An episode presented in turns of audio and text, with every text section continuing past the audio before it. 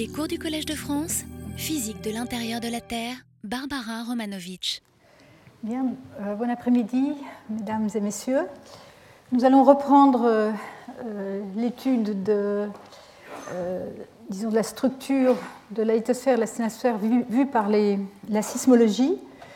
Alors, je vais commencer par une petite, un petit écart, puisque la dernière fois, Quelqu'un m'a demandé comment marchait la tomographie. Alors j'ai pensé que ce serait utile de faire un petit rappel. Alors ce qui nous intéresse, c'est de savoir quelles sont, de savoir à partir de, l'illumination de l'intérieur de la Terre par euh, les ondes sismiques, quelles sont les variations latérales de structure. Où y a-t-il euh, des, des, zones plus chaudes, où y a-t-il des zones plus froides, où y a-t-il des zones plus denses et moins denses suivant la composition et la température.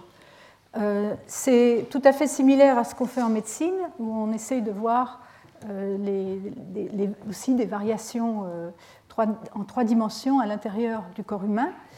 En sismologie, on utilise comme, disons, comme paramètre les vitesses sismiques des ondes, qui sont des propriétés élastiques, donc qui dépendent du milieu. Et donc, on, on mesure des temps de propagation à l'intérieur de la Terre et on va en déduire euh, les régions qui sont plus rapides que la moyenne et les régions qui sont plus lentes que la moyenne. Et ensuite, on va interpréter ça en termes de composition et de température. Dans un premier, euh, en première approximation, les régions plus rapides sont plus, euh, sont plus froides et les régions plus lentes sont plus chaudes, mais ce n'est qu'une première approximation. Alors comment ça marche Si on a, voilà, si on a un corps, on peut partir d'un corps homogène, donc avec la symétrie de, la Terre, mais il est homogène, des raies sismiques qui traversent, euh, donc c'est des lignes droites si le, corps est homogène. On a des sources, ici S1, S2, et des stations. Et donc on peut mesurer les temps de propagation des ondes le long de ces trajectoires, de ces raies. Euh, on peut mesurer les temps de propagation, on peut mesurer aussi l'atténuation des ondes. Et euh, suivant le type d'onde qu'on utilise en médecine, on va aussi utiliser souvent euh, l'atténuation par le milieu.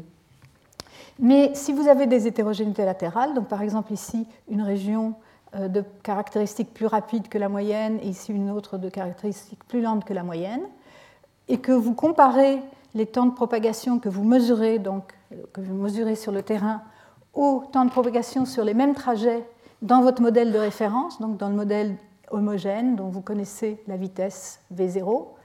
Vous allez avoir une anomalie de temps de propagation le long des trajets qui traversent ces, anomalies de structure. Donc ici, vous allez avoir un temps d'arrivée plus court, euh, puisque la région est plus rapide, que euh, le temps de trajet de référence. Ici, vous allez avoir un temps de trajet plus long, euh, parce qu'il va être ralenti, la l'onde va être ralentie au passage dans cette structure. Par contre, les trajets qui ne traversent aucune de ces structures ne seront pas modifiés. Donc, si vous pouvez euh, couvrir la surface avec un ensemble de sources et aussi un ensemble de receveurs, de stations, vous allez pouvoir euh, échantillonner tout, l'intérieur du corps dans différentes directions et euh, en différents endroits.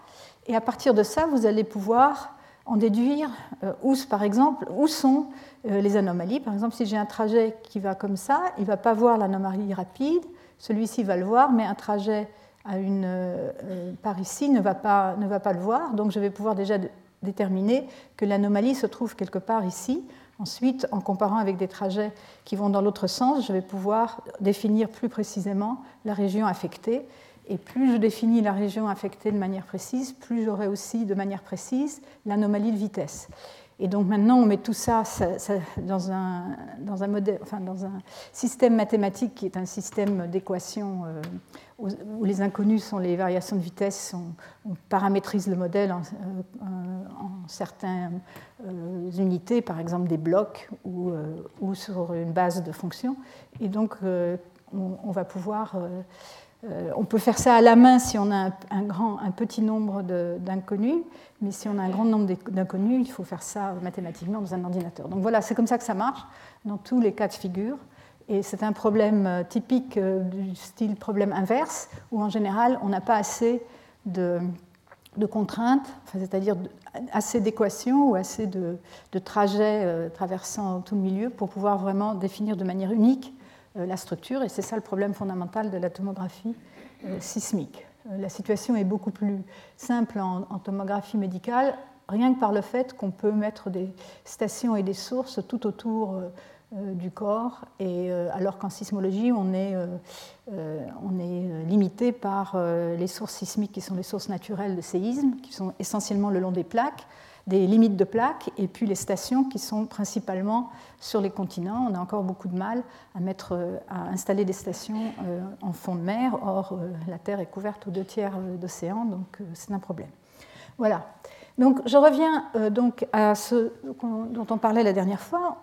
J'avais euh, fait ce schéma euh, tout à fait simplifié de ce, comment on peut concevoir les variations de structure, les comparaisons entre les océans et les continents, avec une lithosphère plus épaisse dans les continents, une lithosphère plus, moins épaisse sous les océans et sous les zones des continents qui sont affectés actuellement par des mouvements tectoniques.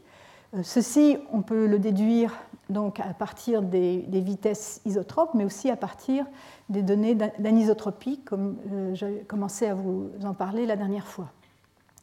Euh, par contre, je parlerai plus tard de ces, ces lettres L et G, L étant qui indiquent des discontinuités dans le manteau. Jusqu'à présent, on n'en a pas parlé.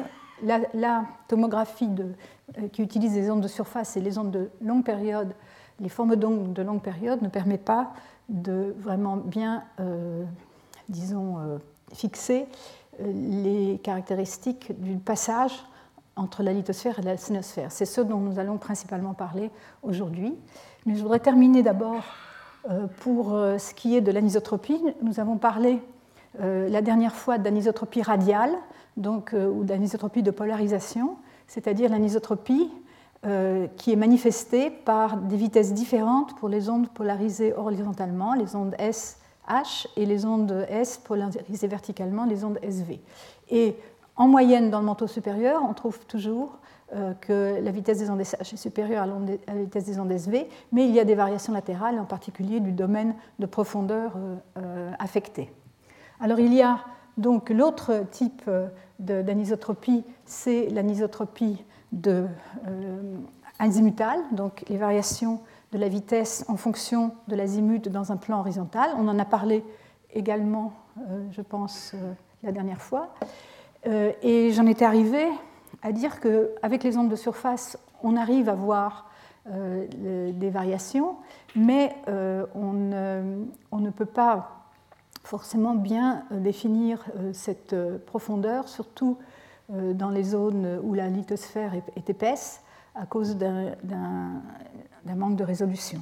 Alors pour ça, on va euh, appeler à la rescousse des ondes de volume et on va parler donc des ondes de volume qui sont des ondes de plus courte période. Donc elles vont être plus sensibles à des variations sur des petites, euh, des petites distances, hein, suivant, leur fréquence. Et on va parler de, certain, de plusieurs types d'observation. Je vais d'abord parler du phénomène de biréfringence, euh, ou ce qu'on appelle aussi splitting du nom anglais, que je vais utiliser, je pense, euh, je ne ferai pas très attention, donc j'utiliserai ce mot-là, et qui va nous donner aussi euh, des renseignements sur l'anisotropie, l'anisotropie azimutale.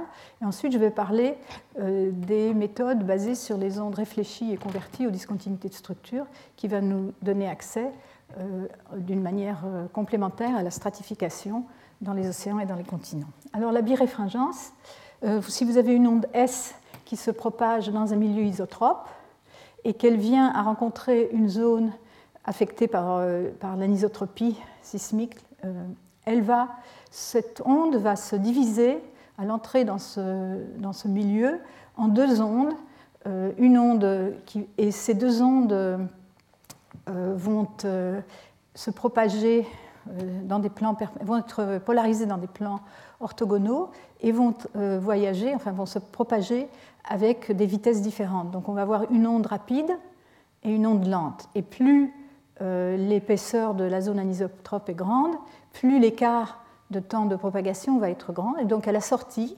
de ce milieu anisotrope, on va avoir deux ondes au lieu d'une, polarisées dans des directions différentes, orthogonales, et un temps de différence ici qu'on va pouvoir relier à, d'une part, la, distance parcourue dans cette zone anisotrope et bien sûr à la vitesse, à la différence des vitesses, à l'anisotropie donc rencontrée donc, à l'intérieur de, cette zone suivant la polarisation des ondes. Donc euh, une vitesse dans la direction de l'onde rapide et une vitesse lente dans la direction de la zone lente. Alors, ce phénomène est observé depuis longtemps et utilisé pour l'étude du manteau supérieur avec une onde, un type d'onde très particulier qui est très pratique pour ces études, c'est l'onde SKS. L'onde SKS, c'est une onde qui commence à la source sous forme d'une onde S, qui se convertit à la limite noyau-manteau en une onde P, d'où son nom SK, K pour euh, noyau en allemand, Kern. Euh, le noyau liquide ne propage pas des ondes S, donc les seules ondes qui traversent sont des ondes qui se convertissent en P. Et ensuite, à la sortie du noyau, cette onde va se reconvertir en onde S et apparaître euh, dans les stations d'observation sous la forme d'une onde S. Ce qui est particulier, c'est que comme elle s'est convertie en onde P dans le noyau, lorsqu'elle va se reconvertir, ça va être une conversion d'une onde P en une onde S, et elle est forcément polarisée euh, en onde SV, donc avec une polarisation euh, euh, verticale, dans le, plan vertical. Et donc, si, si le milieu est isotrope dans le manteau, on va observer à la station cette onde uniquement euh, euh, sur, la composante euh, radiale, c'est-à-dire la composante qui est incluse dans le plan vertical qui, contient la source et la station, peut-être un peu sur la composante verticale, mais en tout cas, on ne devrait rien voir sur la composante transversale, qui est, la composante perpendiculaire au tableau ici, ou perpendiculaire au plan, au plan qui contient le centre de la Terre et qui contient la source et la station. Donc, euh, si tout est isotrope, c'est tout simple. Par contre, si euh, donc dans un milieu isotrope, SKS est polarisé en SV et absorbé sur la composante radiale, mais il n'y a rien, pas d'énergie sur la composante transversale. Par contre, si euh, elle rencontre un milieu anisotrope, et l'anisotropie dans le manteau, on le sait déjà depuis, depuis pas mal de temps, est surtout concentrée dans le manteau supérieur, il y en a un peu aussi euh, près de la graine, là, dans la zone juste à la base du manteau, mais euh, l'essentiel est dans le manteau supérieur. Donc on va pouvoir associer, euh, là, si on voit de la birefringence, ça va, être, ça va nous signifier que cette onde a rencontré un milieu anisotrope quelque part entre la limite noyau-manteau et la surface. Et en fait, quand on va faire des moyennes sur de nombreuses stations, sur de nombreuses sources autour d'une station donnée, on va, euh, et qu'on va avoir euh, des observations consistantes, des observations euh, qui, sont, qui, sont, cohérentes, on va pouvoir les associer avec de l'anisotropie dans le manteau supérieur. Alors dans les observations, c'est très clair. Ici, c'est un exemple d'observation. Euh, donc, on observe ces ondes entre des distances d'environ 80 et, 120 euh, degrés. Ici, la, bande de distance est un peu plus, large, mais en général, elles sont utilisables sur une, bande de, distance. la distance, je vous rappelle, mesurée à partir du centre de la Terre en degrés, euh, et, surtout entre 80 et 120 degrés. Alors ici, donc, vous avez une telle observation. Donc, la, composante verticale, les composantes horizontales, donc euh, rapporté euh, aux, axes euh, radiaux dans la direction de propagation, donc dans, ce plan-là, et la composante transverse perpendiculaire. Et vous voyez cette onde SKS ici sur la composante radiale, mais aussi une énergie qui arrive à peu près en même temps, en fait un peu plus tard. Vous voyez par ici le pointillé, elle arrive un tout petit peu plus tard que l'onde sur la composante radiale. Et donc, c'est une manifestation de, l'existence d'anisotropie. Je n'ai pas d'exemple où on ne voit pas euh, de composante sur d'énergie sur la composante transversale, mais il y en a bien sûr euh, euh, aussi ces observations. Vous voyez ici, plus tard, on, on voit l'onde diffractée. Ici, c'est l'onde qui s'est diffractée le long de la limite noyau-manteau, qui arrive un peu plus tard. Et il y a des ondes aussi SKS multiples, c'est des ondes qui se réfléchissent plusieurs fois sur la limite noyau-manteau à, l'intérieur du noyau, et qui arrive un petit peu plus tard que l'onde SKS. Alors, donc, ce qui nous intéresse, c'est cette observation-là, c'est la présence de cette onde SKS sur la composante transversale. Si vous regardez de près, vous voyez tout de suite, d'abord elle est décalée un peu, et ensuite elle n'a pas tout à fait le même contenu fréquentiel. Celle-ci euh, a un contenu fréquentiel un peu plus élevé, donc un peu plus haute fréquence. Vous voyez l'écartement en temps de, ces, parties de l'onde est moins grand que dans l'onde SKS sur la composante radiale. Alors tout ça, euh, euh, donc, on va représenter le splitting, ou donc la biréfréquence, par la direction de l'axe rapide et le temps de, euh, délai, donc la différence de temps entre l'arrivée sur l'axe rapide et sur l'axe lent. Alors comment Donc ce sont deux paramètres qui vont donc nous, nous servir euh, à ensuite euh, donc en déduire euh, certains, les propriétés d'anisotropie du manteau supérieur. Alors, donc, le référentiel, c'est ça. Vous avez un plan, dans le plan horizontal, vous avez au départ la composante nord et la composante S, qui sont les deux composantes sur lesquelles on va vraiment réellement mesurer les ondes sismiques. Ce sont, il y a trois, en général euh, des instruments à trois composantes, une verticale et deux horizontales qu'on essaye d'aligner le mieux possible avec le nord et l'est par convention pour, euh, savoir ce qu'on fait plus tard. Et euh, on va pouvoir faire, la, connaissant la localisation du, séisme, on va connaître la direction de propagation, et donc on va connaître ici la direction R avec l'angle psi qu'elle fait avec le, nord, et donc on va pouvoir faire la rotation des observations euh, sur la composante radiale et sur la composante transversale qui est orthogonale à la composante transversale. Dans le milieu, euh, les observations par contre vont nous donner, euh, donc par, en, analysant les données, on va voir la direction de l'axe rapide qui est ici, qui va être définie par l'angle psi 1 par rapport au nord, et euh, celle, euh, donc, euh, a fortiori de l'axe lent, qui va être perpendiculaire à cette direction rapide. Et donc, on va travailler en fonction de la différence entre les angles psi et psi 1, donc psi moins psi 1, qui représente l'écart entre la composante radiale et la direction de l'axe rapide, en s'affranchissant ainsi du, du, nord qui, qui ne joue qu'un rôle de référence. Et donc, euh, si on, si on euh, maintenant on peut projeter le mouvement, euh, le, vecteur donc, du mouvement sur la composante radiale, on peut projeter sur les axes F et T, et de même on peut projeter le mouvement du composante transversale sur les axes F et T en, faisant un changement de référentiel, et on peut voir, puisque en introduisant la différence de, phase entre les deux, euh, les deux, ondes qui provient de la, différence de temps d'arrivée, donc ce, delta t ici, on peut voir assez simplement que, euh, l'expression de la composante radiale en fonction euh, de, l'angle bêta et de donc ça c'est donc l'amplitude de cette composante en fonction de l'angle bêta et euh, et de l'écart de temps delta t s'écrit comme ceci, et la composante transversale comme cela. C'est simplement une projection sur euh, ces deux axes euh,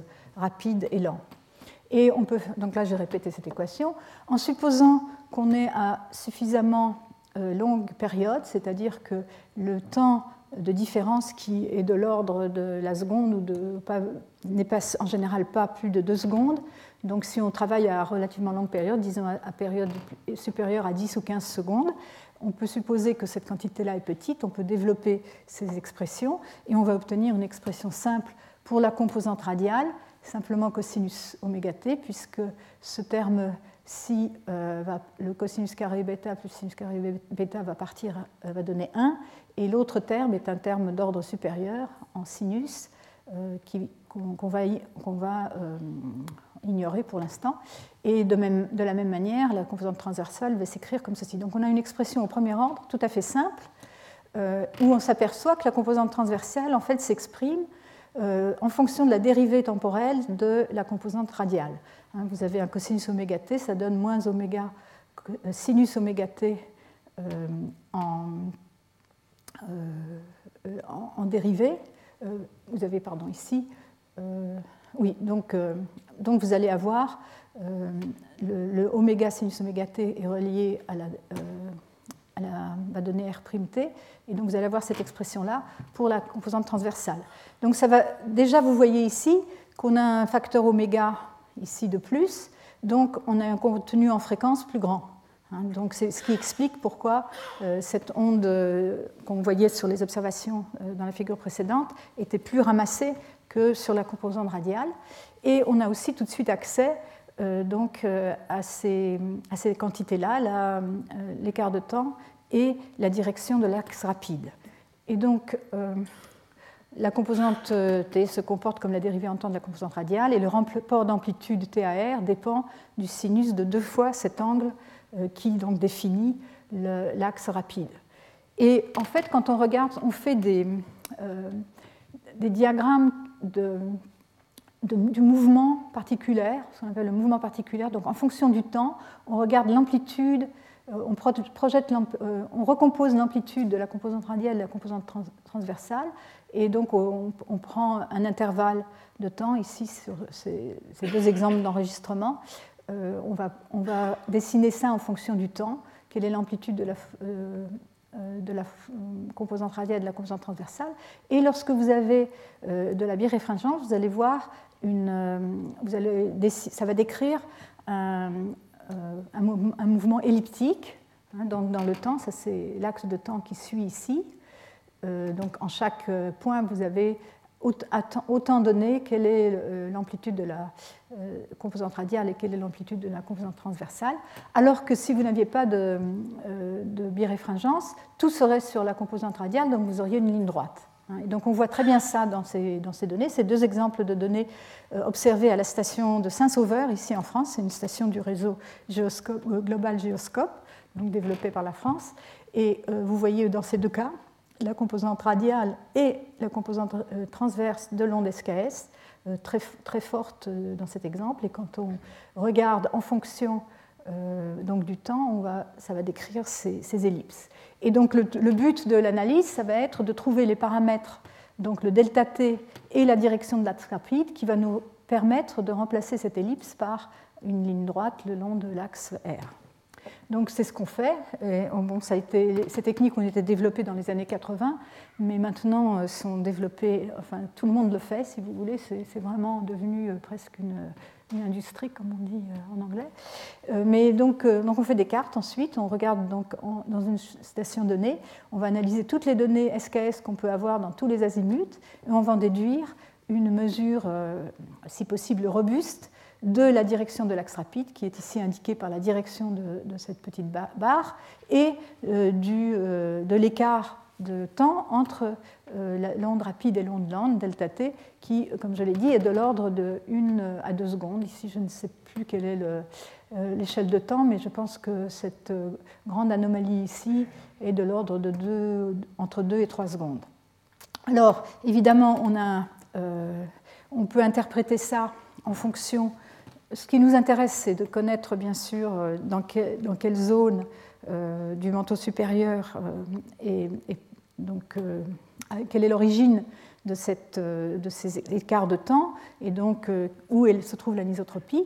On a tout de même un problème puisque on a une incertitude. la différence de temps s'exprime en fonction de l'épaisseur de la couche anisotrope traversée par l'onde SKS et de euh, l'écart de vitesse euh, entre l'onde rapide et l'onde lente, donc delta V sur V, où V est la vitesse de référence, la vitesse d'un modèle isotrope de référence. Donc à cause de ce produit-là, on a une euh, incertitude, on peut prendre une, couche plus épaisse avec une, une amplitude d'anisotropie plus faible ou une couche plus faible d'épaisseur plus faible avec une couche d'anisotropie plus élevée. Donc en fait, ces données-là nous donnent vraiment une idée de la moyenne sur, euh, de l'anisotropie sur le manteau supérieur, mais elles n'ont aucune, euh, disons, résolution verticale. La, résolution verticale, il faut aller la chercher dans les ondes de surface, en combinaison avec ça. Alors maintenant, on a des mesures euh, beaucoup plus étendues. Ici, c'est un exemple, mais qui date déjà de, de 4 années, lorsque il y avait beaucoup de stations c'est sur le continent nord-américain. Il y a beaucoup de stations dans l'ouest des États-Unis. Et vous voyez toutes ces mesures qui, en fait, ont des cohérences. On, obtient des, directions d'axe rapide très cohérentes d'un endroit à un autre sur de grandes régions. Euh, de nos jours, c'est-à-dire euh, en 2013, on a beaucoup plus de données qui remplissent de plus en plus cette, euh, cette région-là parce qu'il y a eu donc un réseau très dense de stations temporaires qui s'appelle USRA qui, depuis 2007, traverse les États-Unis de part en part en restant dans un endroit donné pendant un an ou un an et demi et en se déplaçant vers l'est euh, euh, tous les ans, ils sont arrivés maintenant, ils arrivent sur la côte est euh, actuellement des États-Unis. Donc ces, stations temporaires ont permis déjà sur la partie ouest des États-Unis, mais vont permettre rapidement, bientôt sur la partie ouest, de compléter ce tableau avec des mesures très denses. Ici, ce qui est indiqué, c'est la direction de la direction du mouvement de la plaque nord-américaine sur laquelle se trouve l'Amérique du Nord, donc la direction absolue du mouvement de la plaque. Et vous voyez que, euh, à première vue, un certain nombre de ces données s'orientent dans une direction qui n'est pas très lointaine de cette direction absolue de la plaque. Alors, nous avions déjà. Il y a, alors donc, on peut faire des mesures euh, donc, de biréfringence par les ondes SKS et donc avoir une idée de la moyenne de l'anisotropie sur, disons, sur tout le manteau supérieur. On peut comparer ça à la prédiction faite à partir des modèles d'ondes de surface de ces mêmes quantités. Donc on prend un modèle anisotrope du manteau supérieur déterminé par, euh, par les ondes de surface ou les ondes de longue période, et on peut, par le calcul, à partir de ce modèle, prédire quel devait être le splitting, ou euh, les paramètres de biréfringence des ondes SKS. Et quand on fait ça, on s'aperçoit alors bien sûr, les, modèles, ici ce sont euh, les, euh, les, mesures d'ondes SKS, c'est une étude qui a déjà presque 15 ans, mais, euh, mais disons que le, résultat tient toujours. Ici, c'était les, mesures de, de biréfringence d'ondes SKS observées dans divers endroits du globe. Vous voyez que c'est surtout sur les continents, parce qu'il y a très peu de stations sur les océans. Et, il y a des mesures qui ont été faites, mais euh, bon, les mesures de splitting sur les océans posent un autre problème, c'est qu'en général, elles sont faites sur des, sur des stations qui sont sur des îles, et ces îles sont des points chauds, et donc ces points chauds sont des structures très anormales, disons, euh, très, euh, dans le manteau supérieur, donc elles ne sont pas forcément représentatives de grandes régions de l'océan. Donc on se concentre surtout sur les données continentales. Mais vous voyez, et ici, ce qu'on voit ici, c'est un modèle c'est les prédictions d'un modèle déterminé par l'analyse des ondes de surface. C'est le, modèle de Montagnier et Tanimoto euh, de, 1991. Et vous voyez, donc, ce modèle est un modèle global. Donc, par les ondes de surface, vous avez accès à toutes les régions, ce qui est, pas mal. Mais, euh, et donc, vous voyez, ces bâtons montrent les directions euh, de l'axe rapide et aussi elles sont proportionnelles à l'amplitude. Donc ici, on doit avoir des anomalies très grandes de l'ordre de 3%, euh, correspondant à, disons, des 3% d'anisotropie dans le manteau supérieur, et euh, où euh, je devrais surtout parler en termes de delta t, donc de, temps de différence qui sont de l'ordre de quelques secondes, hein, disons 2 à 3 secondes, et plus petits dans d'autres régions. Mais si vous regardez de plus près, sous les continents, en fait, les deux ne, ne, sont pas cohérents, c'est-à-dire les directions prédites ici par, par les ondes de surface vont dans des directions nord, nord-ouest, sud-est, hein, au centre, euh, sur le craton nord-américain.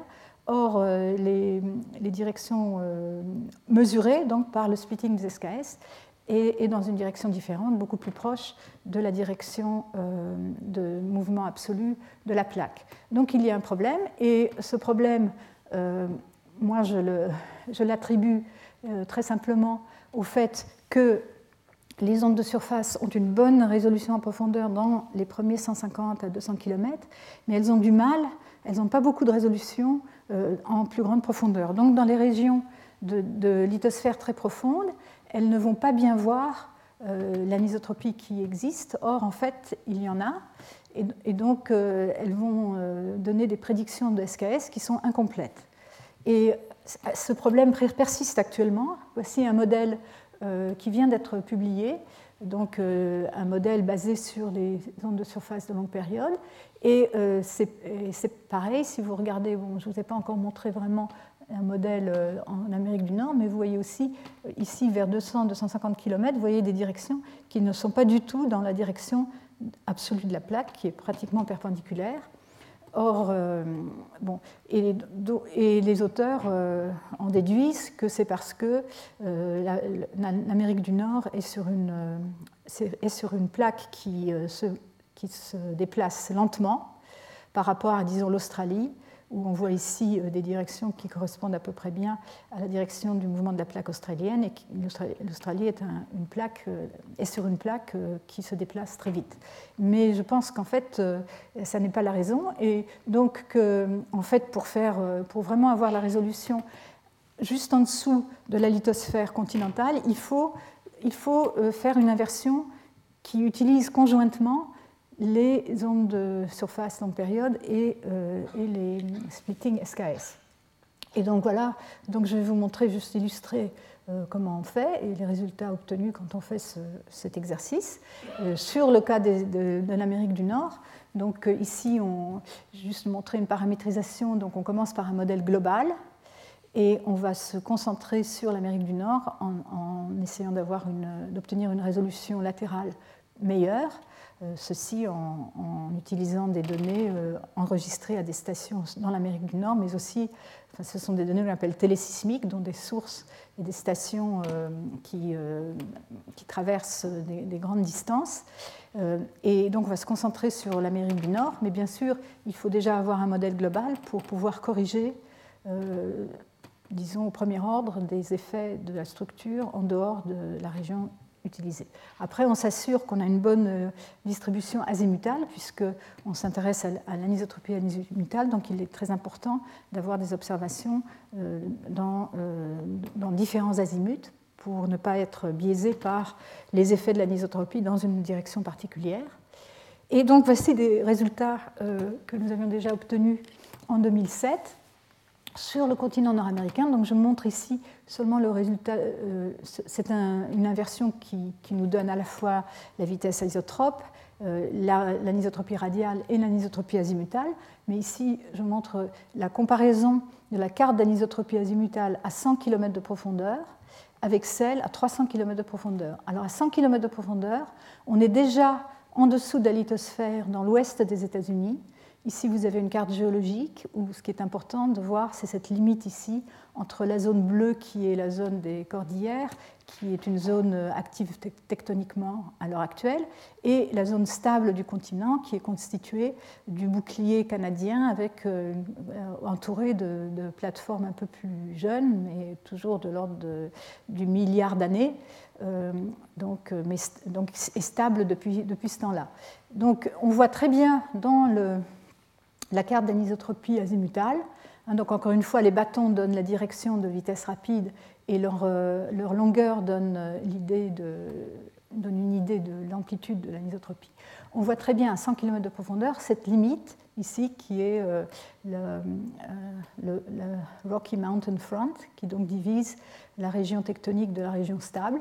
On voit une transition assez rapide à l'échelle de cette carte, qui est quand même encore assez grande longueur d'onde, entre euh, une région au centre ici, qui est plutôt euh, euh, de direction nord-sud, vitesse rapide nord-sud, et ici une région qui vire vers plutôt des directions nord-ouest-sud-est, est-ouest ou nord-est-sud-est.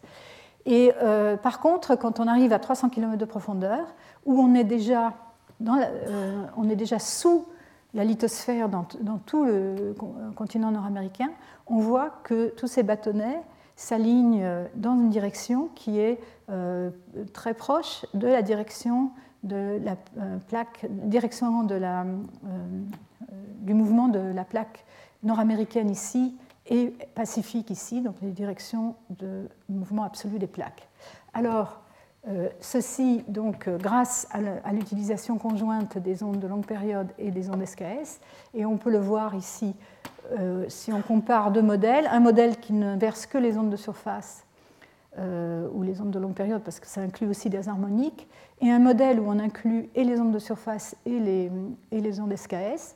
Et vous voyez que ce modèle-là donne un résultat qui est très proche de celui donc c'est les prédictions maintenant de, de splitting SKS, de, ce, de, ce, modèle du manteau supérieur.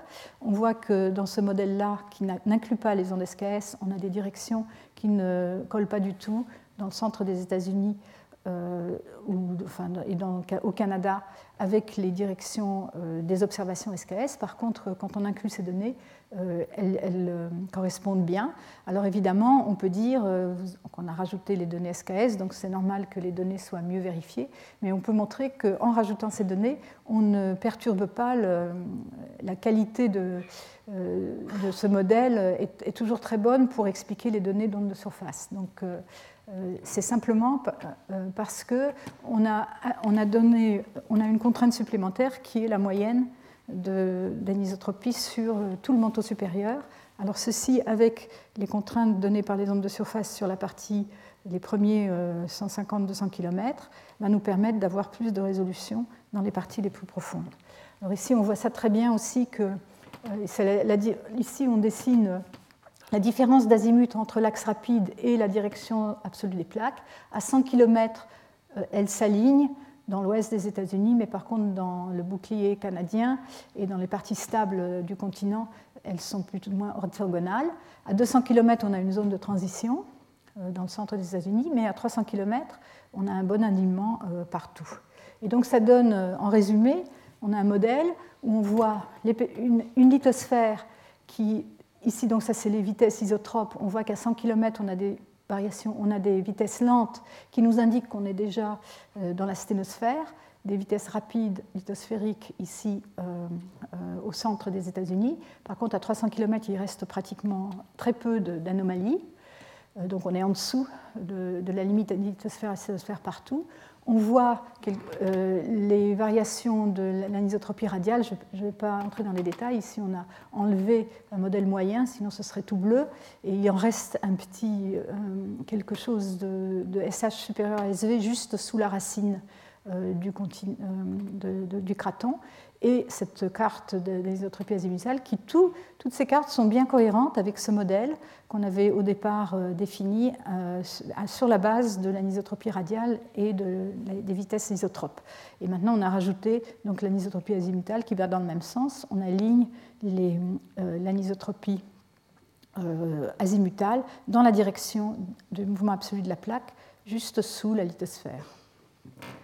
Alors, donc, euh, on observe un changement de direction de l'axe rapide de l'isotropie azimutale vers une direction qui s'aligne avec la direction du mouvement absolu de la plaque. Et ça nous permet de faire des cartes de la euh, profondeur de la, limite lithosphère à sténosphère. Alors, sur, ici, c'est un, travail plus récent, mais donc un peu similaire, avec un peu plus de résolution, où on voit bien une lithosphère très épaisse, de l'ordre de 200 euh, à 220 km d'épaisseur, 250 peut-être, et une lithosphère beaucoup plus fine, ici dans l'ouest des États-Unis et dans les océans, avec une transition ici le long, de, euh, la, de, long des montagnes rocheuses. Alors ici, en moyenne, euh, donc encore une fois, pour contraster la structure dans le craton, donc dans cette partie très ancienne du continent, avec la structure dans l'ouest plus euh, tectonique de l'Amérique du Nord, dans les trois paramètres qu'on peut mesurer, la vitesse, la partie isotrope des vitesses, où on voit les vitesses très rapides dans le, euh, dans le craton, les vitesses plus lentes ici déjà dans, pratiquement, et avec le minimum dans la zone à faible vitesse dans l'ouest des États-Unis, l'anisotropie radiale qui est toujours plus supérieure, on a toujours VSH plus grand que VSV, le 1 c'est VSH égale VSB, avec euh, une dépendance avec la profondeur un peu, un peu différente dans l'ouest et dans le centre. Et surtout, ce paramètre G, qui est le paramètre d'anisotropie azimutale, qui donne l'amplitude de cette anisotropie azimutale, qui est très forte, euh, donc juste sous la lithosphère dans l'ouest des États-Unis, et dans le centre, sous le craton, on a plusieurs, plusieurs maxima. Nous y reviendrons peut-être la semaine prochaine, avec un maxima ici, maximum ici euh, qui se trouve à l'intérieur de la lithosphère, et un autre maximum sous la lithosphère. Donc je, je mettrai la limite de lithosphère à sténosphère sous le craton serait définie par euh, ce gradient négatif ici dans les vitesses Vs, et ce changement d'amplitude, donc ce minimum d'amplitude dans le paramètre d'anisotropie azimutale qui marque une différence, un changement en fonction de la profondeur de la direction d'anisotropie. Et euh, bon, le, paramètre xi, il, est un petit peu indifférent euh, ou difficile euh, par lui-même à vraiment définir. Par contre, dans le, dans l'ouest des États-Unis, la lithosphère est moins épaisse, elle est à peine ici 60 à 75 km, on est déjà pratiquement dans la sténosphère pour tous ces paramètres. Je, pense que ma bande est un peu trop épaisse, elle devrait être plus fine ici, avec ce maximum-là, euh, déjà bien marquant bien le, le cisaillement dans la sténosphère. Alors, ceci, c'est une étude très précise, très détaillée sur l'Amérique du Nord, mais on retrouve les mêmes choses dans d'autres euh, régions du globe. Ici, c'est le cas du continent australien, où euh, donc on retrouve la même chose. Ici, c'est des cartes euh, à différentes profondeurs de l'anisotropie azimutale définie par les barres. Ici, on ne les voit pas très bien. Sur le fond de la, des variations de vitesse donc, isotropes, Hein, donc avec le pourcentage ici de la, euh, de vitesse, en fait c'est SV ici qu'ils ont dessiné. On voit la partie stable du continent australien et la partie euh, euh, active, tectoniquement active ici à, l'est. Et quand on regarde en moyenne, en moyenne les directions des axes rapides en fonction de la profondeur ici, donc les mêmes profondeurs, et qu'on les compare, compare à la direction absolue de la plaque. Donc ici, on, dessine la différence entre la direction de l'axe rapide et la direction de l'axe euh, et de la direction de APM, donc du mouvement de la plaque. Et on trouve à 80 km qu'il n'y a pas une relation très, très bonne, mais quand on arrive à 200 km de profondeur, euh, c'est-à-dire euh, donc à la limite dans, le, dans, la partie stable, on est à la base de la lithosphère, on voit euh, de plus en plus euh, les mesures sont euh, donc corrélées avec la direction absolue de la plaque. Et donc les différents symboles représentent différents modèles de, la direction du mouvement de la plaque. En gris, c'est un modèle qui est basé sur, qui est ancré sur les points chauds. Et euh, en rouge, c'est un autre modèle euh, où on fait une autre hypothèse, qu'il n'y a pas de, rotation, euh, de rotation d'ensemble de la lithosphère par rapport au manteau. Mais peu importe, on voit très bien se dessiner donc sous la lithosphère cet alignement de la vitesse, de la direction de, l'axe rapide d'anisotropie avec la direction absolue de la plaque. On voit la même chose en Afrique du Sud, donc euh, le, continent australien, c'est peut-être celui qui est le moins contesté puisque, puisque la, plaque a un mouvement très rapide. Donc euh, les amplitudes de, l'anisotropie sont fortes et vont peut être, peuvent être détectées avec seulement les ondes de surface. Ici, vous avez un alignement vraiment très fort euh, qui, peut être détecté par les ondes de surface. Par contre, dans d'autres régions de plaques de mouvement lent, comme par exemple l'Afrique, l'Afrique se, déplace euh, vraiment très lentement vers le nord, euh, essentiellement nord-nord. Euh, voilà, en fait, nord-nord-est. Ici, c'est la direction de la, plaque. Mais on voit aussi qu'en suivant les profondeurs, ici, on est dans la croûte, ici, dans la lithosphère, ici, dans la sténosphère, on voit aussi. Alors, les, dans cette étude, ils ont divisé la, région ici en plusieurs régions de, de structures plus ou moins homogènes. Et on voit des directions rapides ici par ces bâtonnets de couleurs qui sont un peu différentes suivant les régions dans la croûte et dans la lithosphère. Mais par contre, dans la, dans sténosphère, elles s'alignent beaucoup mieux dans une direction très proche de la direction de la plaque. Donc, euh, cette enfin, ici, cette étude-là en fait, a été faite euh, avec seulement des ondes de surface, mais avec une très haute résolution dans cette, dans cette région. Donc, euh, ces données sismiques, donc en résumé, nous permettent d'avoir une carte de la profondeur de la lithosphère à sténosphère. Euh, et ceci est un, exemple de cartographie maintenant à l'échelle globale. Donc, euh, on a regardé le continent nord-américain, on a regardé l'Afrique du Sud, on a regardé l'Australie, mais on peut faire euh, une étude globale en général avec un peu moins de résolution si on fait une étude complètement globale. Et on s'aperçoit donc bien qu'on a une épaisseur épaisse. Ici, dans cette carte, elle est un peu saturée jusqu'à 300 km. Moi, je ne pense pas que la lithosphère soit si épaisse que ça. Elle n'est pas plus épaisse qu'environ 250 km.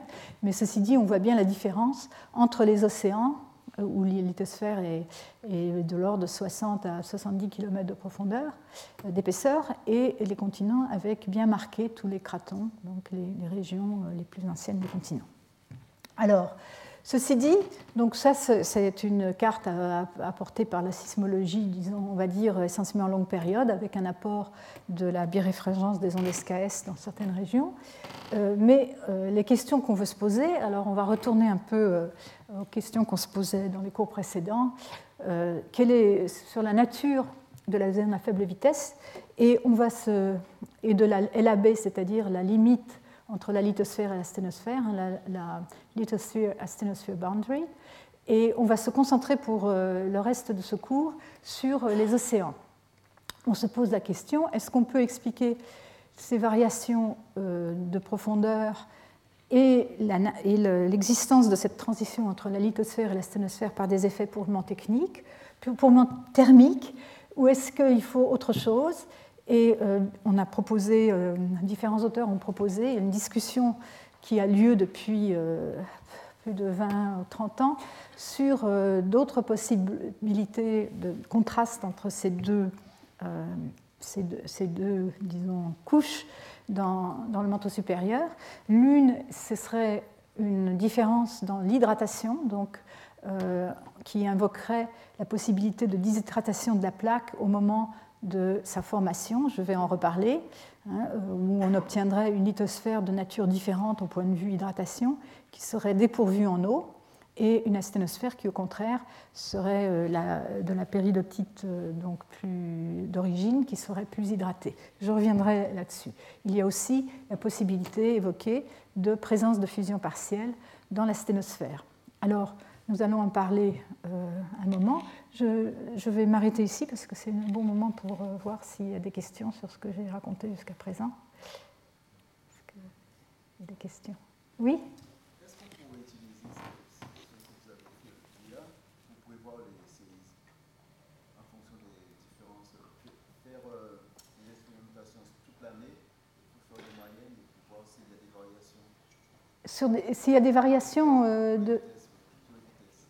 sur les, vous, pour les vitesses sismiques? Oui, pour les vitesses, euh, là vous avez fait une expérience, vous avez fait, vous avez fait des images.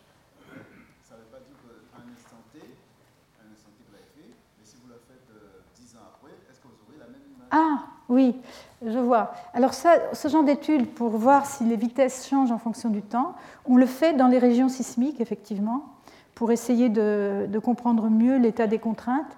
Mais en général, ce sont des études qui sont faites euh, très localement, très localisées. Parce que je pense à Fukushima, où la mer est montée de 4 mètres. Oui. Depuis 1792, elle n'était pas montée. Le, niveau n'avait pas augmenté. Oui, d'accord, mais ça c'est autre chose. Ça c'est le changement de, de niveau vertical. Oui. Alors ça, pour étudier ça, on, va, étudier le, euh, on va étudier le géoïde, on va étudier d'autres... Par la sismologie, c'est difficile de voir ça. C'est pas vraiment... Voilà. Bon, je vais continuer. Donc, euh, voilà. Alors, on va parler un petit peu de fusion partielle. Oui Oui, allez-y. savoir, pour le splitting des, des ondes SKS, Parlez plus fort. Quand on, quand on veut déterminer l'anisotropie dans la sténosphère, quand même faire une hypothèse sur en base du manteau Oui, alors voilà, euh, effectivement, il y, a une, il dans la base du manteau et euh, elle va influer aussi sur, parce que les, les, ondes SKS vont traverser cette zone du manteau. Mais l'hypothèse qu'on fait, c'est que quand, c'est quand on fait la moyenne sur une station en fonction de tous les azimuts, la partie qui est cohérente dans cette moyenne, provient du manteau supérieur, parce que toutes les ondes auront traversé la même région. Par contre, à la base du manteau, elles auront échantillonné des régions très différentes de la base du manteau. Ça n'est qu'une hypothèse au premier ordre, et bien sûr, autour de ça, on va avoir euh, des fluctuations, hein, on va avoir des erreurs par rapport au modèle euh, tout simple avec l'hypothèse d'une seule couche euh, dans le manteau supérieur, enfin pas seulement d'une seule couche, mais d'une présence uniquement dans le manteau supérieur. Et, bien sûr, ces variations vont pouvoir contenir des effets de la base du manteau. Mais ça marche quand même pas trop mal. Surtout, on voit, c'est cohérent et, tout. Donc, euh, mais pour faire bien, il faudrait en tenir compte effectivement aussi. Bon, je continue. Alors, on va parler un peu de fusion partielle. Euh, alors, euh, ici, c'est une, une, on revient au géotherme. Donc, la variation de la température en fonction de la profondeur de la surface jusqu'au centre de la Terre. Ici, donc, en jaune, euh, approximativement le géotherme dont on a beaucoup parlé euh, euh, récemment, enfin, dans, les leçons précédentes.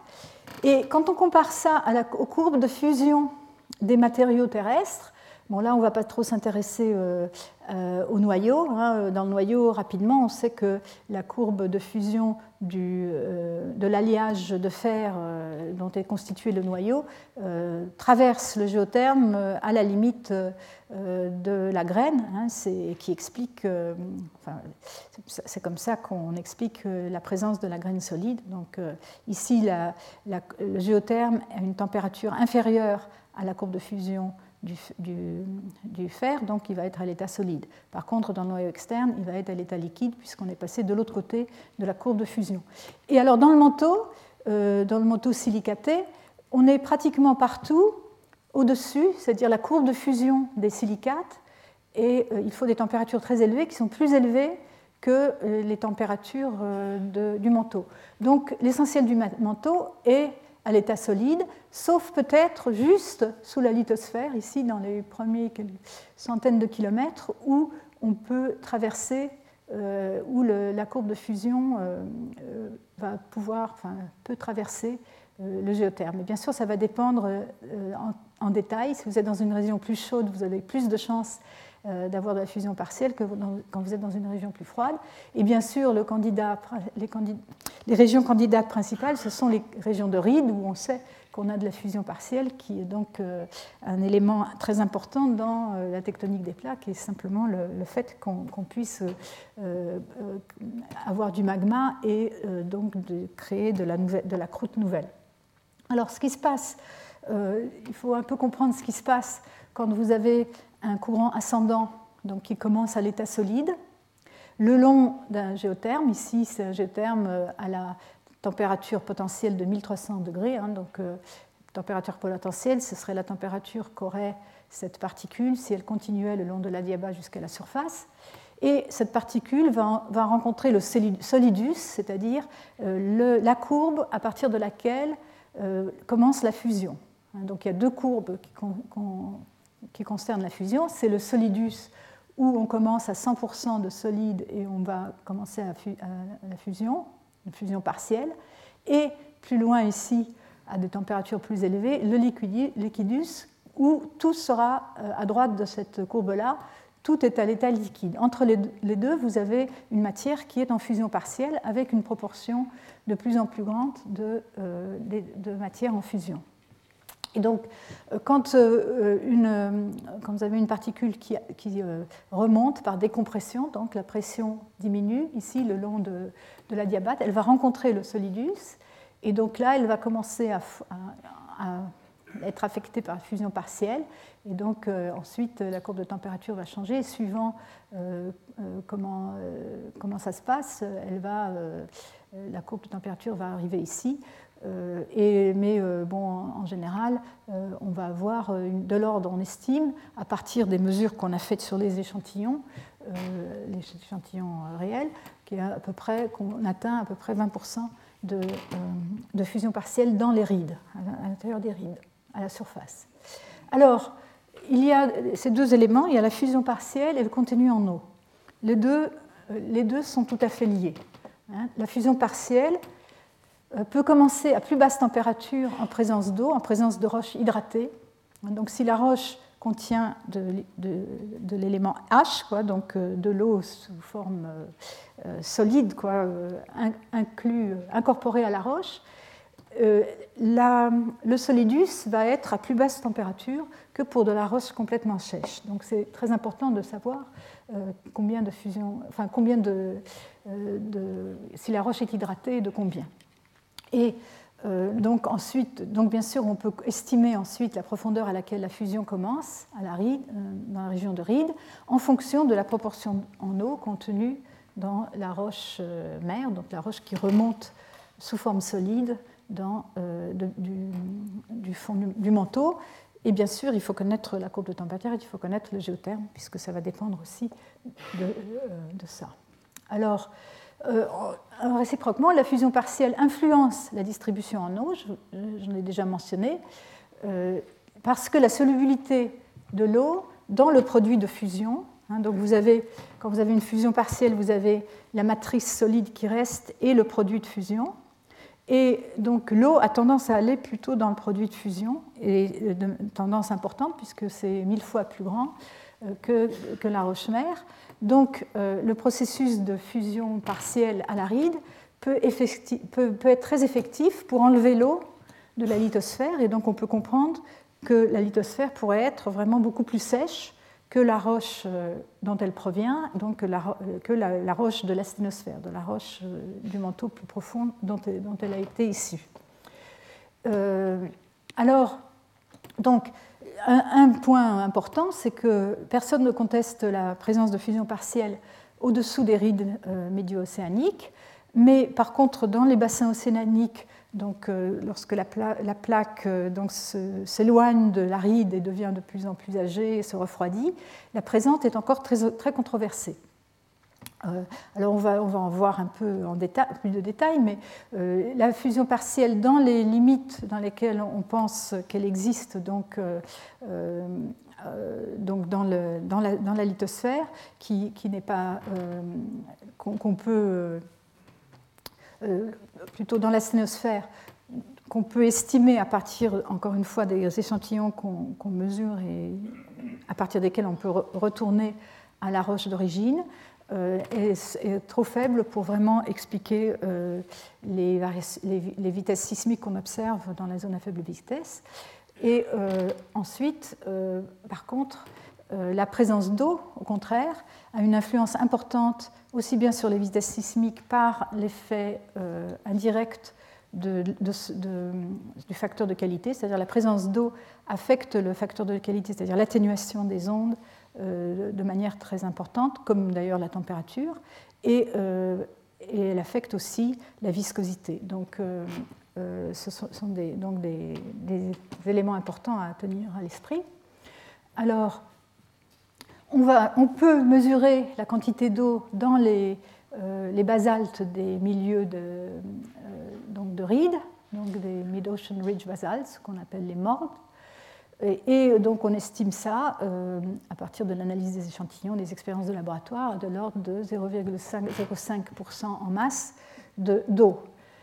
Alors, comme on sait que ceux-ci ont été issus de 10 à 20% de fusion partielle de la périodique, c'est-à-dire de la roche-mère, on peut en déduire euh, la quantité d'eau contenue dans la roche source et qu'on estime à de l'ordre de 125 euh, millionièmes hein, en masse euh, d'eau dans, la roche source provenant du manteau.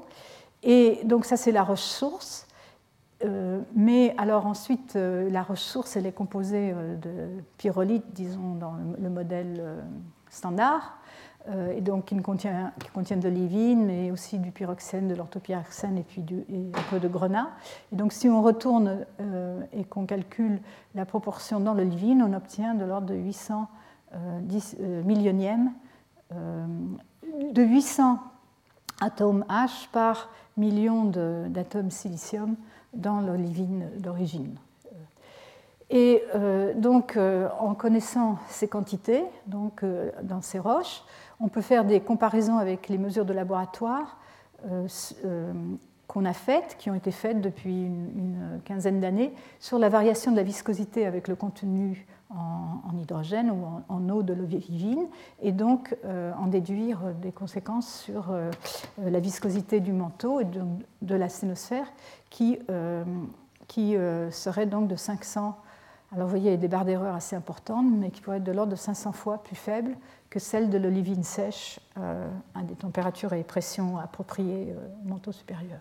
Alors ça, c'est donc un exemple ici où on voit cet effet sur la viscosité, donc à partir de mesures de laboratoire. Vous avez ici en fonction de la température, ou l'inverse de la température, euh, et la vitesse de, déformation, hein, donc qu'on peut relier à la viscosité, euh, dans le cas de, l'olivine sèche et dans le cas de l'olivine euh, avec des proportions d'eau qu'on estime à partir des mesures faites sur les, roches réelles. Et donc vous voyez qu'on atteint facilement plusieurs ordres de, grandeur de différence.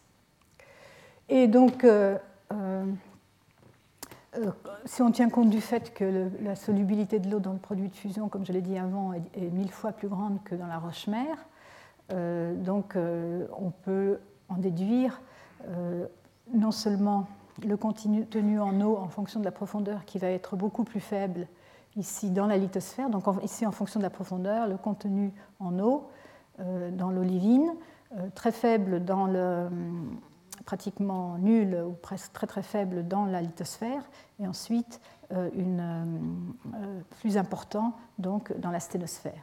Alors les, ici, les, les, calculs vont être assez différents suivant qu'on fait certaines hypothèses sur la façon dont se fait la fusion partielle, mais je ne vais pas entrer dans les détails. L'important, c'est de retenir cette, variation du contenu en eau et donc, quand on va, on va, convertir ça en viscosité, en fonction de la profondeur, on va avoir euh, dans la lithosphère une lithosphère très sèche, et donc à très forte viscosité, et une lithosphère plus hydratée dans euh, la sténosphère, avec peut-être trois ordres de grandeur de différence, hein, donc une viscosité de l'ordre de 10 puissance 18 pascal seconde dans la sténosphère comparé à l'éthosphère de l'ordre de 10 puissance 21. Donc ceci, bien sûr, ce sont des estimations. Il y a beaucoup d'hypothèses qui rentrent en jeu. Et donc on voudrait pouvoir avoir un moyen de, vérifier euh, ces hypothèses d'une manière ou d'une autre. Alors, euh, donc, l'hypothèse d'une lithosphère océanique sèche et d'une asténosphère hydratée.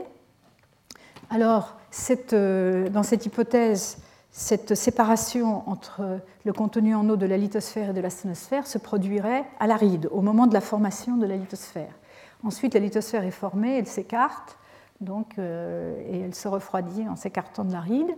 Et euh, là, on invoque que, la diffusion de l'hydrogène est très lente dans les roches du manteau, donc l'hydratation par en dessous, donc de la zone plus hydratée de la sténosphère euh, vers la lithosphère va, être très très lente et ne va pas vraiment, euh, disons, être très efficace. Donc l'hydratation très faible de la lithosphère océanique va persister avec l'âge, c'est-à-dire avec sa position loin de la distance à l'aride. Et donc, euh, bien sûr, euh, euh, l'autre aspect important, c'est qu'on peut avoir une transition brusque entre la lithosphère et la sténosphère, une transition brusque dans la viscosité, hein, donc une espèce d'horizon d'hydratation qui aurait été acquis à l'aride et aurait continué. Et dans, et dans, ces, dans ce cas-là, cette transition ne changerait pas beaucoup de profondeur. on ne verrait pas une, un, changement de profondeur avec l'âge très net, ce serait à peu près à la même profondeur. Et la même chose avec pour les vitesses sismiques, on, aurait, euh, euh, on pourrait avoir une transition lithosphère-asténosphère dans les vitesses sismiques très rapide, donc euh, sur une profondeur, sur un gradient très faible, très, un, gradient très fort plutôt, juste sur une, variation de vitesse très rapide sur une profondeur réduite, et donc par l'intermédiaire de cet effet d'atténuation. Alors, revenons à aux données. Quelles sont les données qu'on peut confronter à ceci? Les données que je vous ai montrées d'anisotropie euh, et de, et de vitesse euh, sismique à partir des ondes de longue période nous donnent une idée du premier ordre, mais elles ne nous permettent pas de contraindre vraiment ce saut de vitesse euh, à la base de la, à la, base de la lithosphère. Donc il faut d'autres données. Mais regardons un moment, revenons à cette figure que j'avais montrée, je crois, la première fois, où donc on, on, reparle ici de la zone à faible vitesse euh, sismique, euh, vitesse euh, de cisaillement dans le, dans, le manteau, dans le manteau en moyenne.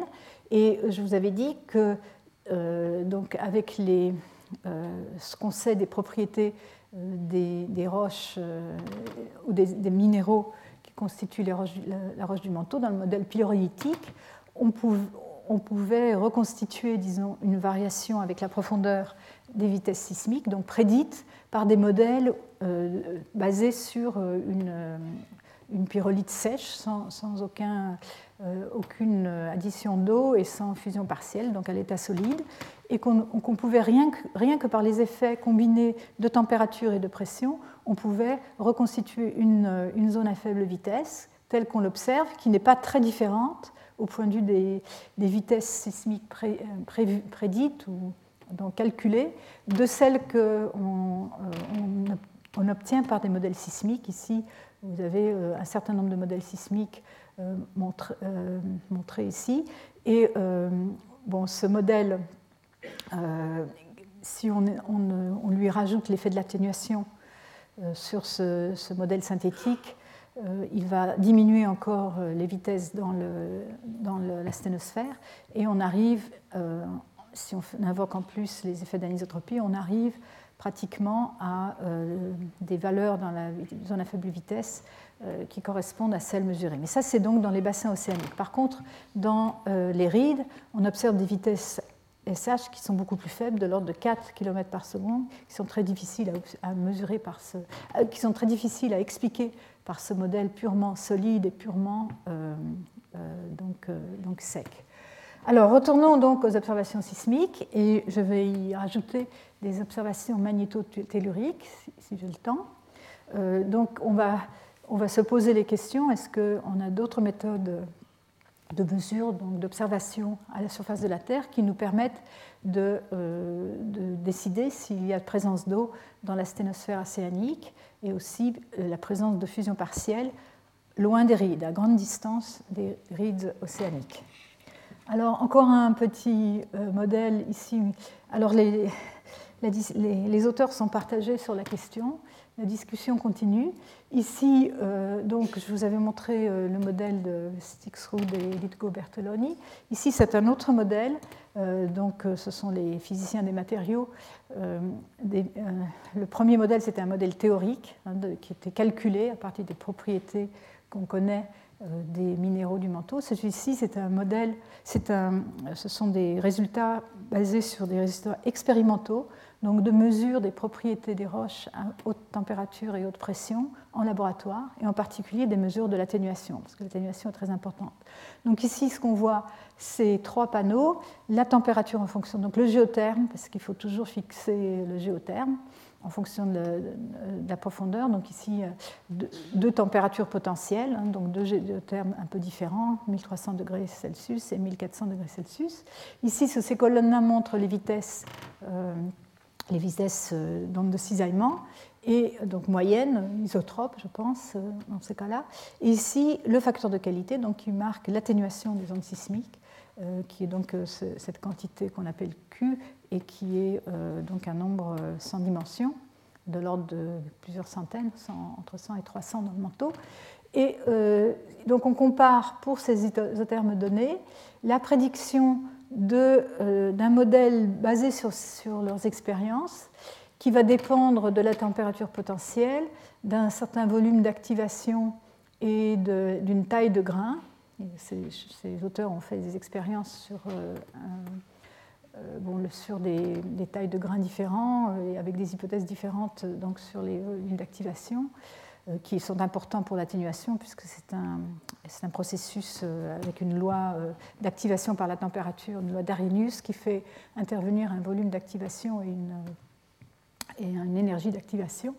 Et donc vous voyez ici que suivant la taille des grains, ici 1 mm, 5 cm, on compare les variations prédites par, par ce, modèle basé sur l'expérimental à un modèle sismique. Ici, le modèle de Gaerti et al. 1996, dont je vais parler euh, incessamment. Vous notez ici que ce modèle a une transition brutale, ici vers 65 euh, km de profondeur. Euh, mais en moyenne, la courbe ici pour la température potentielle de 1300 degrés avec un, suit, disons, pas trop mal la variation observée par la sismologie des vitesses avec la profondeur. Et c'est pareil pour l'atténuation. En noir, vous avez des modèles sismiques et euh, plusieurs modèles sismiques pour vous voyez un peu l'incertitude sur ces modèles. Et en vert, les prédictions pour différentes tailles de grains. Et euh, en, gros, si vous voulez, en premier ordre, euh, ça colle pas trop mal. Ici, ils ont essayé euh, de faire varier euh, la température potentielle et, ces différents paramètres, euh, le, volume d'activation, etc., pour montrer les différences. En tout cas, la conclusion de ces auteurs-là, c'est qu'on peut expliquer une, très grande partie des observations sismiques donc dans les océans, c'est un modèle de bassin océanique ici, par, des phénomènes, par des processus uniquement dus à la température et à la taille des grains et sans faire intervenir euh, en particulier de fusion partielle ou autre chose. Ceci est encore une figure du même auteur, des mêmes auteurs, où pour, ici on a euh, les géothermes correspondant à différentes euh, parties de l'océan, donc en fonction de l'âge, hein, donc un géotherme de plus en plus, donc avec une transition de plus en plus importante suivant l'âge est, jeune, hein, euh, qui devient de plus en plus euh, froid euh, quand, on va, quand la plaque se refroidit.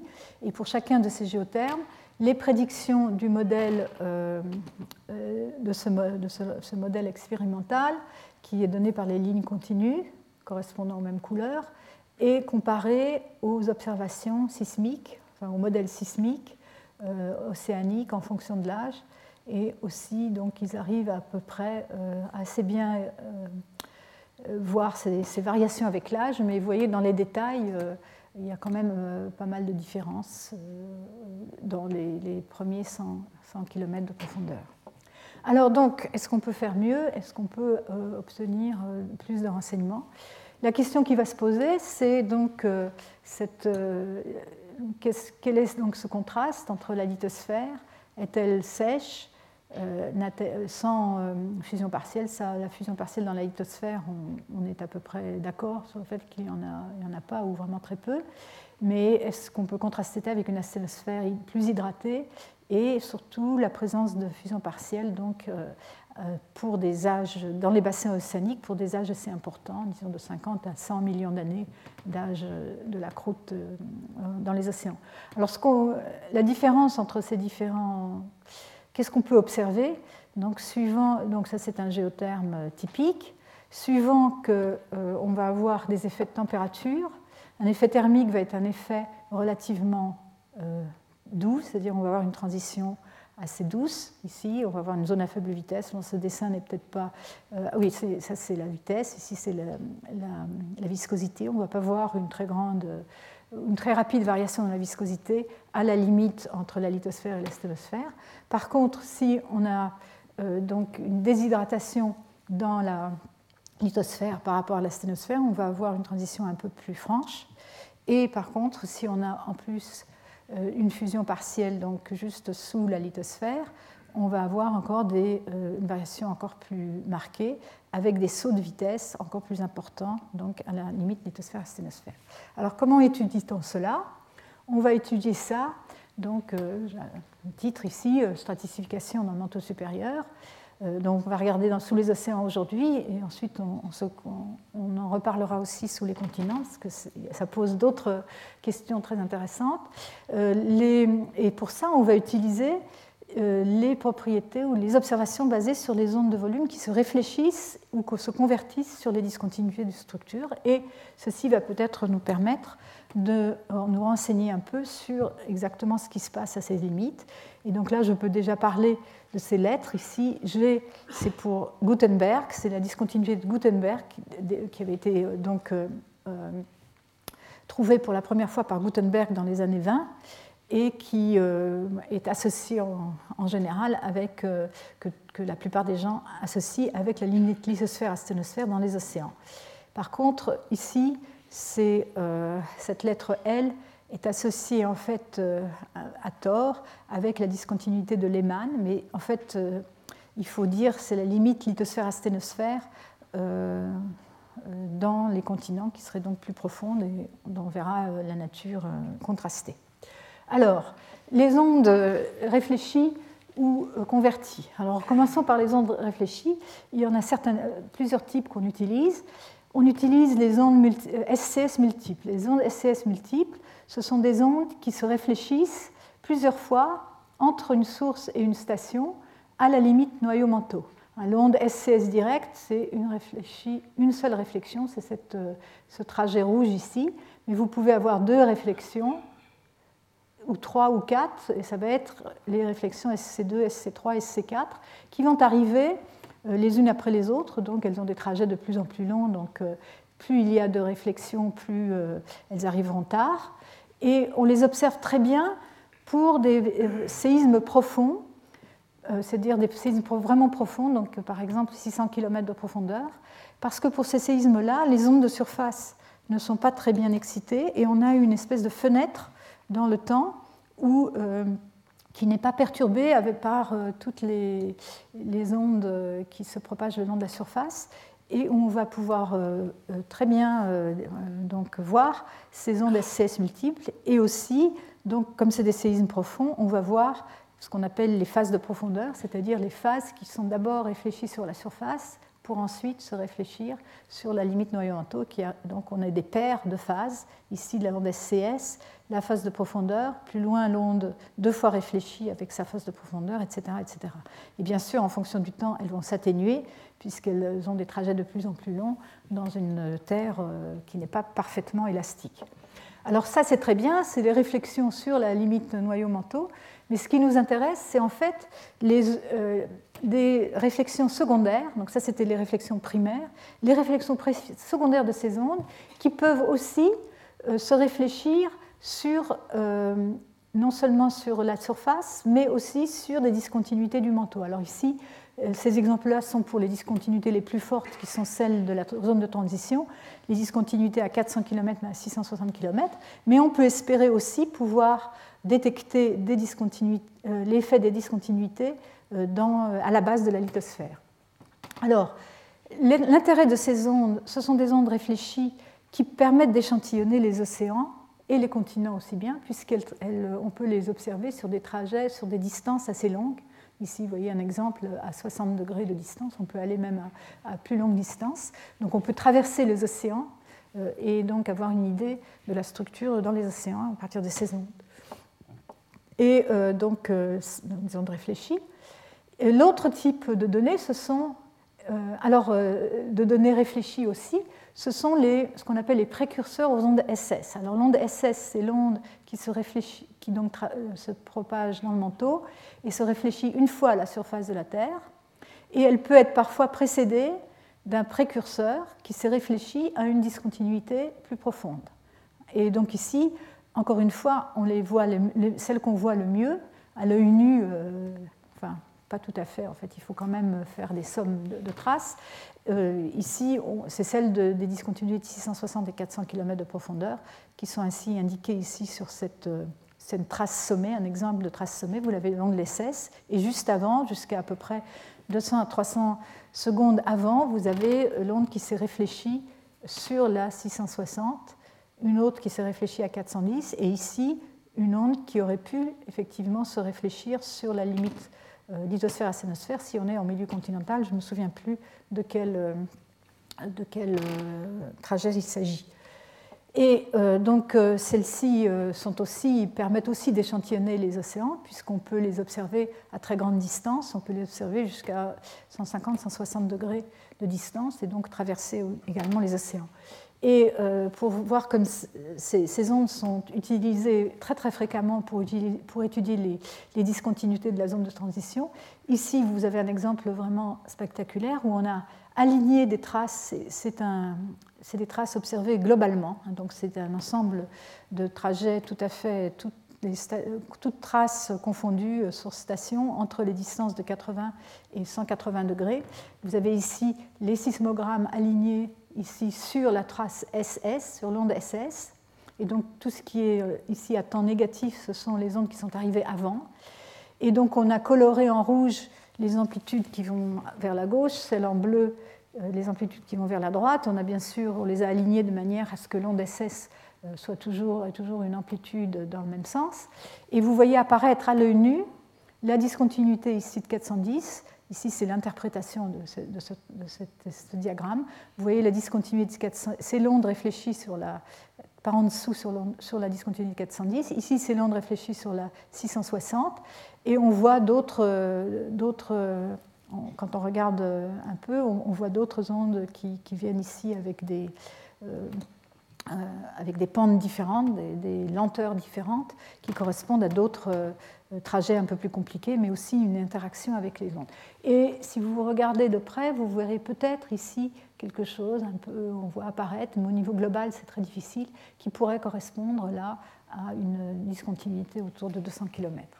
Alors, donc, euh, pour revenir, euh, ça c'est les deux types donc de SCS multiples et les ondes euh, réfléchies, donc les précurseurs aux ondes SS avec euh, euh, cet ensemble de, données, et très, précisément, plus précisément surtout les ondes de SCS multiples, donc sur un trajet ici entre les, les sources dans la zone de subduction Tonga-Fiji et les observations à, Hawaï, hein, Kipapa ici. Et donc on regarde ces réverbérations dans tout le manteau et on peut, à partir de ça, construire ce euh, qu'on appelle un, profil de réflectivité, et donc euh, euh, où on verra apparaître les discontinuités auxquelles se sont réfléchies ces ondes sur ce trajet, donc en, traversant. Et on voit apparaître très clairement ici donc en fonction de la profondeur. Bon, c'est cette réflectivité, la discontinuité 660, la discontinuité de 440, et aussi une discontinuité ici que les auteurs ont associé avec la, discontinuité de Gutenberg, qui serait vers 65 km de profondeur. Euh, alors, euh, ces discontinuités, le sens dans lequel on voit euh, ce maximum a un sens. Quand il est ici vers la droite, ça veut dire qu'on a une discontinuité où la, où la vitesse augmente avec la profondeur. Par contre, si on a un maximum dans l'autre sens, c'est qu'on a une diminution de, du moins dans le manteau supérieur, parce qu'on a une diminution de la vitesse en fonction de la profondeur. Ça peut jouer un rôle important. Alors, donc ici, on, détecte une discontinuité qui pourrait correspondre à la limite euh, donc lithosphère sténosphère. Il y a un autre aspect de cette étude qui est intéressant, c'est qu'ils ont aussi regardé les formes d'ondes euh, dans les, les ondes de, euh, les ondes de surface et les, ondes de volume, ici ce sont les enregistrements qu'ils ont, qu'ils ont faits, et on voit bien qu'on a besoin d'anisotropie. Alors on le voit, donc je voulais vous montrer ça parce que c'est l'anisotropie radiale, parce que c'est un exemple vraiment euh, très frappant. On a ici euh, un modèle qu'ils ont construit qui était un modèle isotrope, qui explique bien les composantes verticales et radiales, donc la partie SV. Vous voyez l'onde de surface, si on se concentre sur l'onde de surface, on explique bien la dispersion des ondes de surface. De même ici, ça c'est un autre, un autre enregistrement. Euh, et on regarde non pas l'onde de relais, mais une onde réfléchie deux fois sur la surface, l'onde SSS. Et euh, ce modèle explique très bien ces données. Par contre, quand on regarde sur euh, la composante transversale, ça, c'est les données et ça, c'est les prédictions de ce modèle et on voit qu'elles sont décalées. On n'arrive pas bien à, expliquer les temps de propagation de l'onde de Love. Et pareil, on n'arrive pas à bien expliquer les temps de propagation de l'onde SSS. le modèle est trop lent.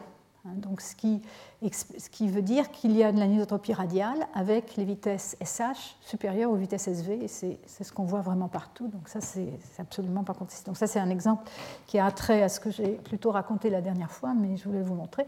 Donc, ça, ça, donc donné lieu à la construction d'un modèle pour, ce, corridor entre. Euh, pour ce couloir entre, entre Fiji Tonga et, euh, et les, et donc Hawaï, qui va être un modèle anisotrope, donc avec des variations en fonction de la profondeur différente pour les ondes polarisées verticalement et horizontalement, qui est marquée ici par euh, la différence entre les traits pleins et les traits pointillés.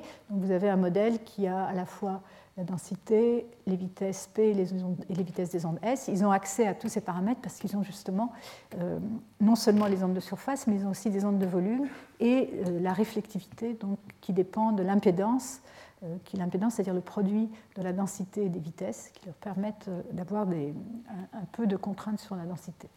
Et donc euh, voilà, alors ce modèle est, important puisqu'il il est la base de, nombreuses études ultérieures sur, disons, l'interprétation ou sur la structure en milieu océanique. Ils observent un saut de vitesse de 6% à cette discontinuité G, qui en plus, ils peuvent contraindre l'épaisseur sur laquelle s'est produit ce saut, et ils trouvent euh, que ce saut euh, s'est produit sur une épaisseur inférieure à 3, 330 km, ce qui est assez peu. Et euh, cette profondeur en plus de 60 km, ils remarquent que c'est beaucoup moins profond que ce qu'on pourrait supposer si, si on disons, si on raisonnait en termes de couche limite thermique, avec euh, l'âge correspondant à, cette, euh, à, ce, à, ce, couloir donc, entre Fidji et, et, Hawaï, euh, qui est, je ne sais plus exactement quel est l'âge, mais, mais de l'ordre si je dis 100 millions d'années, je ne suis pas trop loin, je pense. Et, et donc, on peut calculer quelle serait l'épaisseur de la couche limite thermique si c'était ça l'effet, il serait beaucoup plus épais. Donc, on voit autre chose. Et donc euh, ces auteurs ont proposé à l'époque euh, que ce serait justement dû à un front d'hydratration qui aurait été mis en place au moment de la formation de la plaque à la Est-Pacifique, c'est ce que je vous ai expliqué tout à l'heure, et donc euh, qui pourrait expliquer qu'on n'aurait pas une augmentation avec l'âge de la profondeur, mais éventuellement il faudrait vérifier que cette profondeur de 60 km est observée aussi à d'autres âges de la lithosphère. Alors c'est ce qu'ont fait plus récemment Bagley et Reveno ils ont, eux, étendu ce genre d'études euh, à d'autres trajets. Ici, c'est le trajet d'origine, euh, Fidji, Tonga, Hawaï. Ils ont fait d'autres observations, toutes euh, donc, à Hawaï, mais pour des, zones, pour des sources provenant de différentes parties de, l'océan Pacifique. Et ils voient également, très bien, donc, ils ont classé leurs, leurs données, alors c'est aussi des profils de réflectivité, avec en jaune ici les discontinuités principales observées. Et ils les ont classées en fonction de l'observation ou non d'une discontinuité ici vers 200 et 300 km de profondeur. Dans les profils d'ici, ils l'ont. Dans les profils euh, à droite, ils ne l'ont pas. Mais pour l'instant, nous, on va s'intéresser seulement euh, à cette discontinuité-ci, la discontinuité G, qu'on observe vraiment partout et euh, donc qui est une discontinuité négative, c'est-à-dire un saut de vitesse qui donc devient où la vitesse diminue avec la profondeur. Alors je ne sais plus ce que j'ai dit avant, mais quand je vous ai montré une réflectivité positive, je me suis peut-être trompé de, de, sens. En tout cas, ici, c'est bien une discontinuité négative, c'est-à-dire vitesse qui est plus lente en dessous à plus grande profondeur qu'à plus faible profondeur. Par contre, les discontinuités C de 400 km et 660 km ont bien euh, une réflectivité positive, c'est-à-dire un saut de vitesse, la vitesse augmente euh, avec la profondeur. Voilà. Et donc, euh, oui, alors cette discontinuité-ci, qui serait une discontinuité positive, qui est une discontinuité qui est plus ou moins contestée parce qu'on ne l'observe pas, pas dans le monde entier, euh, vous voyez, il y a des traces où on observe et des traces où on n'observe pas, elle pourrait être associée avec la base de la zone à faible vitesse. Mais bon, c'est encore euh, assez incertain, et celle-ci, on l'appelle la discontinuité de Lehmann. Alors, euh, à ne pas confondre avec l'autre L que je vous ai montré avant, il faut que je fasse attention à ça. Euh, et donc, on peut se poser la question à partir de ces données-là, est-ce qu'on peut vraiment contraindre le saut de vitesse à cette discontinuité? Ici, ça vous donne une idée de la résolution qu'on peut avoir. Alors ça, c'est le profil de réflectivité et différents modèles. Donc, il y a, suivant le, tous ces modèles-là, conviennent pas mal avec, avec les données. Je ne vois pas les données là-dessus, mais il y a trois modèles avec une discontinuité vraiment franche, complètement euh, immédiate, et des discontinuités avec des gradients plus ou moins euh, forts. Vous voyez qu'on ne distingue pas forcément euh, très bien, mais en tout cas, on peut contraindre le saut d'impédance à de l'ordre de 8 à 10% Alors en général, on va, on va, on va mettre ce saut d'impédance, on va l'interpréter essentiellement en fonction d'un saut dans la vitesse des S, mais on peut très bien aussi avoir un, saut en densité. On ne peut pas résoudre cette différence uniquement avec ces données-là. Alors, euh, une autre euh, type de données qui regarde là maintenant un très grand nombre de différentes ondes euh, qui se réfléchissent à la surface de la Terre et, aux discontinuités qu'elle rencontre entre-temps, et donc une étude de forme d'onde à travers, sur un trajet ici en Californie, un trajet jusqu'à Kipapa. Et donc, ces auteurs-là construisent un modèle qui vérifie bien la, et la dispersion des ondes de surface et la dispersion des ondes qui se propagent dans le manteau supérieur. Ils ont un peu plus de mal avec les ondes S, mais ces ondes S, elles vont très profond dans le manteau, donc euh, ils n'ont pas essayé, à, mieux, ils pas essayé de, mieux contraindre le manteau, euh, le manteau plus profond.